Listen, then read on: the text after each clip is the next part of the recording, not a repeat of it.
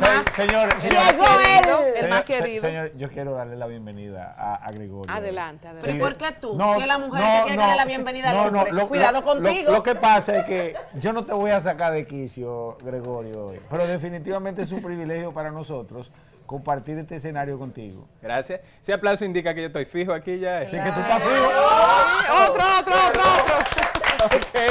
Que estás fijo. Que estás fijo y puedes bajar línea ya. Ah. O sea, yo puedo exigir que hágame un close-up. Claro, claro. Ok. Mándenme la foto temprano. yo puedo. Oíste. Diego. Ok. Bueno, aparte de recibir las llamadas en el 809-537-0045, ¿verdad? Ay, me lo aprendí, qué memoria tengo, Dios mío. Aparte de eso, vamos a iniciar con el tema de hoy a propósito de deportaciones. Es un estigma, un sello, nadie quiere que lo deporten. ¿Cuáles son estos límites de deportación? Así es, señores, muy buenos días. Saludos, licenciado Gregorio Martínez de Toca Viajar. Por aquí estamos en una nueva mañana ya. Esta sección es fija aquí. O sea, ya a mí me fijaron aquí. Sí. Yo puedo hablar duro, pelear, hacer lo que hace alguien por ahí. Eh, nada, señores, han cambiado los lineamientos de deportación. Para eso necesitaríamos una media hora para detallar el tema, pero lo vamos a reducir a dos minutos. En dos minutos les voy a explicar de dónde viene este tema, que es noticia mundial, que es noticia, la última noticia de inmigración, con los lineamientos, con los procedimientos de deportación en los Estados Unidos. Vámonos atrás. Donald Trump el presidente Trump encuentra a Estados Unidos en una situación un poquito compleja. Para algunos se estaba haciendo muy bien porque se estaba deportando mucha gente. ¿Pero por qué? Porque los lineamientos, los procedimientos de deportación no estaban organizados. Llega Donald Trump y dice, vamos a organizar esto. Entonces, señores, criminalizan la inmigración al punto de que por el simple hecho de usted entrar a Estados Unidos de manera ilegal, usted podía ser apresado, podía ser deportado inmediatamente y la inmigración llegó a un punto en donde se hicieron acuerdos con la policía local, incluyendo la policía de camino, que no es policía de inmigración, y por una multa, por un simple desliz, como dijéramos, usted podía terminar deportado. Pues entra el presidente Joe Biden y dice, no, esto es injusto, hay que cambiar. Y como tenían en mente también el boom de la reforma migratoria, pues ellos se adelantaron y el presidente Biden nombró a un latino en DHS, que es Homeland Security, que sería como seguridad nacional. ¿Y qué hizo el presidente Biden? Adjunto a Alejandro Mayorkas, un latino, un cubano, eh, que lo designaron como ministro de Seguridad Nacional, que inmediatamente cambiaron los procedimientos de deportación, indicando que para que a una persona lo deportaran, esta persona tenía que ser un criminal, tenía que ser un terrorista, tener un pasado criminal, un narcotraficante o algo así. Y por el simple hecho de usted estar en Estados Unidos y haya entrado antes de noviembre primero, usted no era deportable. Pero ¿qué pasó? Un juez llamado Drew B. eh, Timothy, es, es un juez de Texas, el juez de Texas, un juez que es muy conocido en Texas por ser no muy amigo de los inmigrantes y ser de la línea Donald Trump, dijo no, eso no califica y a través de este juez pues se hizo una demanda y se cayeron estos procedimientos. El juez tumbó estos procedimientos y dijo no, hay que volver a como era antes, hay que deportar a todo el mundo por cualquier sencillez podríamos decir. Pues ¿qué hizo el gobierno? Dijo no, es que ya no tenemos cárceles para eso. ¿Y dónde vamos a meter a todas estas personas? Entonces el día 20 ahora de agosto, este juez eh, dijo, ok, vamos a hacer algo. Yo les voy a dar a ustedes siete días, una semana, y de aquí al 30 de agosto tienen que demandar, contrademandar, preparen una propuesta para entonces que sea vista. Señores, y sucedió prácticamente un milagro, porque no es lo mismo que en Estados Unidos otro juez tumbe algo que pronostica un juez o una demanda de un juez o una sentencia de un juez, a que el mismo juez diga, ok, yo me retracto, vamos a darle siete días, esto fue un milagro, y vuelven nuevamente los lineamientos de deportación de Joe Biden, que tiene que ver con no deportar a las personas si no son criminales. Así que esa es la última noticia de inmigración ahora mismo y en Estados Unidos está todo el mundo ahora mismo en para, como diríamos en dominicano, está todo el mundo en nervios porque no sabemos qué va a pasar en los próximos días. Para República Dominicana y Latinoamérica, hablar de este tema de los lineamientos de deportación no es un tema importante, pero cuando hablamos a nuestros hermanos centroamericanos, mexicanos, este tema de la deportación siempre genera interés, porque ustedes saben, señores, que Estados Unidos siempre va a ser la tierra prometida de mucha gente y como estén los lineamientos de deportación, tiene mucho que ver con cómo funciona el tema en inmigración. Así que esa es la última noticia fresquecita. Le vamos a mantener al tanto, como diría Colombia Alcántara, de lo que va sucediendo con este tema de deportación y vamos a ver qué pasa el 30, porque esto es un pleito que pica y se extiende. Listen, y al tanto, vamos, pónganos al tanto de lo que está pasando con los permisos para los menores. Permisos para menores, señores. La Embajada de los Estados Unidos ha publicado una información la semana pasada eh, creo que el día miércoles justamente, luego de salir de aquí, nos hacíamos eco, y es que la embajada anuncia que ya usted no tiene que llevar a los niños de menos de 14 años a la embajada. Esto siempre ha sido así, pero para visa de turismo. Nunca se había hecho este anuncio de manera oficial para residencia. Así que si usted está pedida y deriva a sus hijos menores de 14 años, no es obligatorio que los lleve a la embajada siempre y cuando la petición no sea directamente para el niño o que a usted le escriban un correo que le digan traiga al niño. Así que dejen esos chuki tranquilos por ahí, que van a la embajada a hacer Mire, yo, yo, quiero preguntar. Recordar los teléfonos, Israel, que en breve vamos a estar recibiendo llamadas a las personas que tengan su consulta particular con el que más sabe de migración, el más pegado de las redes sociales, 809-537-0045. Adelante, Israel. Eh, profesor, el muchacho es duro y tiene taquilla además. Sí. Esa, esa chaquetica patel está dura. Miren, señores. eh, yo quiero preguntarte, Gregorio, si, y ya aquí en términos relativamente políticos, eh, la, administración de Biden frente a la de Bush en función de, lo, de, Trump, perdón, en el caso que, explicas, ¿cuál es más flexible? Y explique su respuesta. Vamos a aguantar la respuesta para Israel para dar prioridad a una pregunta del, invita de la, del teléfono y le responde a los dos. Muy bien, muy bien. Adelante. Buenos días, Lisen. Buen día. Muy bien. Si dijo Lisen, ese es de las mías. Adelante, bien, un placer. Una preguntita, mire, yo he tenido tres citas ya. Bueno, primeramente soy IR1, eh, seis pasos aprobados el pasado octubre 2020, ya me mandaron mi cita, gracias a Dios. Entonces mi pregunta es, mire, yo fui estudiante en Estados Unidos, ya he tenido visa de estudiante, también eh, tuve visa de trabajo y también tuve visa de paseo. Entonces, mi pregunta es, ¿tiene que ir mi esposo conmigo? ¿Usted cree que es necesario o no? ¿Tienen hijos en común? No, no tenemos hijos. ¿Cuánto tiempo tienen de relación? Tenemos cinco años. Yo estaba en mi segundo año de universidad cuando lo conocí, luego vine para acá. Pero ¿Por dónde se conocieron? ¿Se conocieron en, Estados Unidos? ¿En persona? Sí, claro, en, en la universidad. Una relación de cinco años es una relación estable. No es obligatorio que él venga, pero como no tienen hijos, yo siempre recomiendo eh, la presencia del peticionario, porque no tienen hijos, pero no es obligatorio, ya ahí ustedes lo manejan. Excelente, mil gracias. Un placer. Bueno, vamos a responderle ahora a Israel. Respondiéndole a Israel. Israel ahorita decía en algunos puntos de sus comentarios que se parcializaba con algo porque él es político. Eh, le voy a dar una respuesta parcializada, no le voy a dar una respuesta neutra. Yo soy pro-Trump, las políticas de Donald Trump a mí me gustan, la gente que me conoce sabe que eh, yo soy pro-Trump, me gustan sus políticas por múltiples razones y yo creo que el presidente Donald Trump tenía muy buenas intenciones, señores. Lo que pasa con Donald Trump es que era un tipo que se vendió como muy conservador, se vendió como muy nacionalista y todas las políticas, todas las directrices del presidente Trump eran en función de proteger a su país. Ahora le voy a responder como profesional de la inmigración.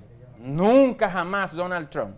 Como profesional de la inmigración, nunca jamás Donald Trump. Ahora, yo poniéndome en el lugar de si yo fuera estadounidense que nació en ese país, que yo fuera un, como diríamos por ahí, que yo fuera un gringo nativo de Estados Unidos, siempre Donald Trump. Así que para los latinos, nunca Donald Trump. Para los americanos, siempre Donald Trump en función de la seguridad nacional. Todo lo que hacía Donald Trump era en función de proteger a su país. Ahora iba en contra de nosotros los latinos porque nosotros somos extranjeros. Así que ahí está su respuesta. Muchas bueno, Muy duro el hombre. Ni Salomón. Ni Salomón. Ahorita hablabas tú de lo que está pasando con los menores en la embajada americana. Entonces, ¿cuáles menores necesitan permiso para salir del país? Muy importante, señores. De acuerdo al Código de Menor en República Dominicana y, las leyes de inmigración, todo menor que no viaja acompañado de ambos padres, de sus dos padres, necesita un permiso de autorización emitido por la Dirección General de Inmigración. Ahí en la misma página de la Dirección General de Migración hay un libreto, hay todo un compendio, hay prácticamente eh, bien organizado un folletito, en donde indica quiénes necesitan perdón. Les voy a reducir rápidamente. Permiso. Todo menor. Permiso, ¿verdad? Sí. Dijiste perdón. Ah, permiso. Sí, porque el tema permiso y perdón en inmigración lo, lo usamos mucho. Eh, permiso, permiso de viaje de menor que la Dirección General de Migración autorice.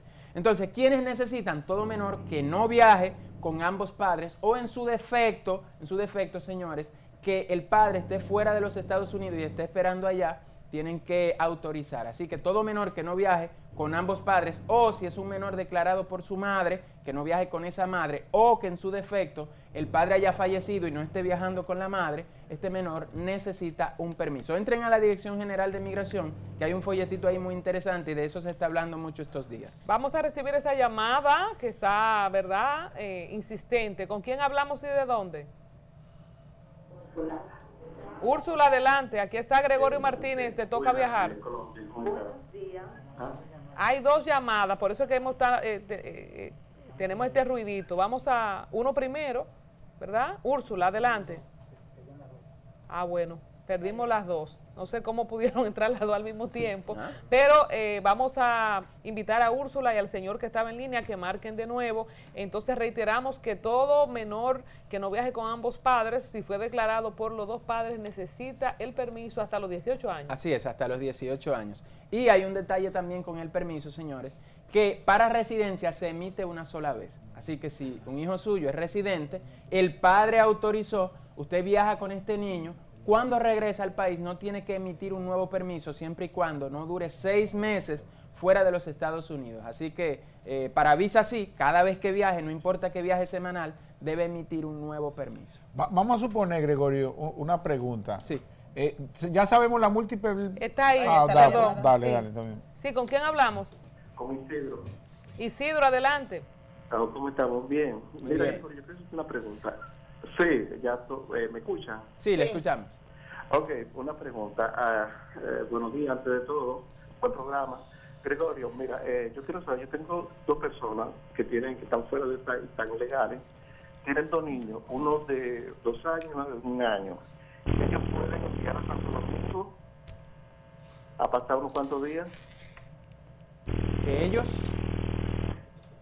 Ellos, ellos están ilegales en Estados Unidos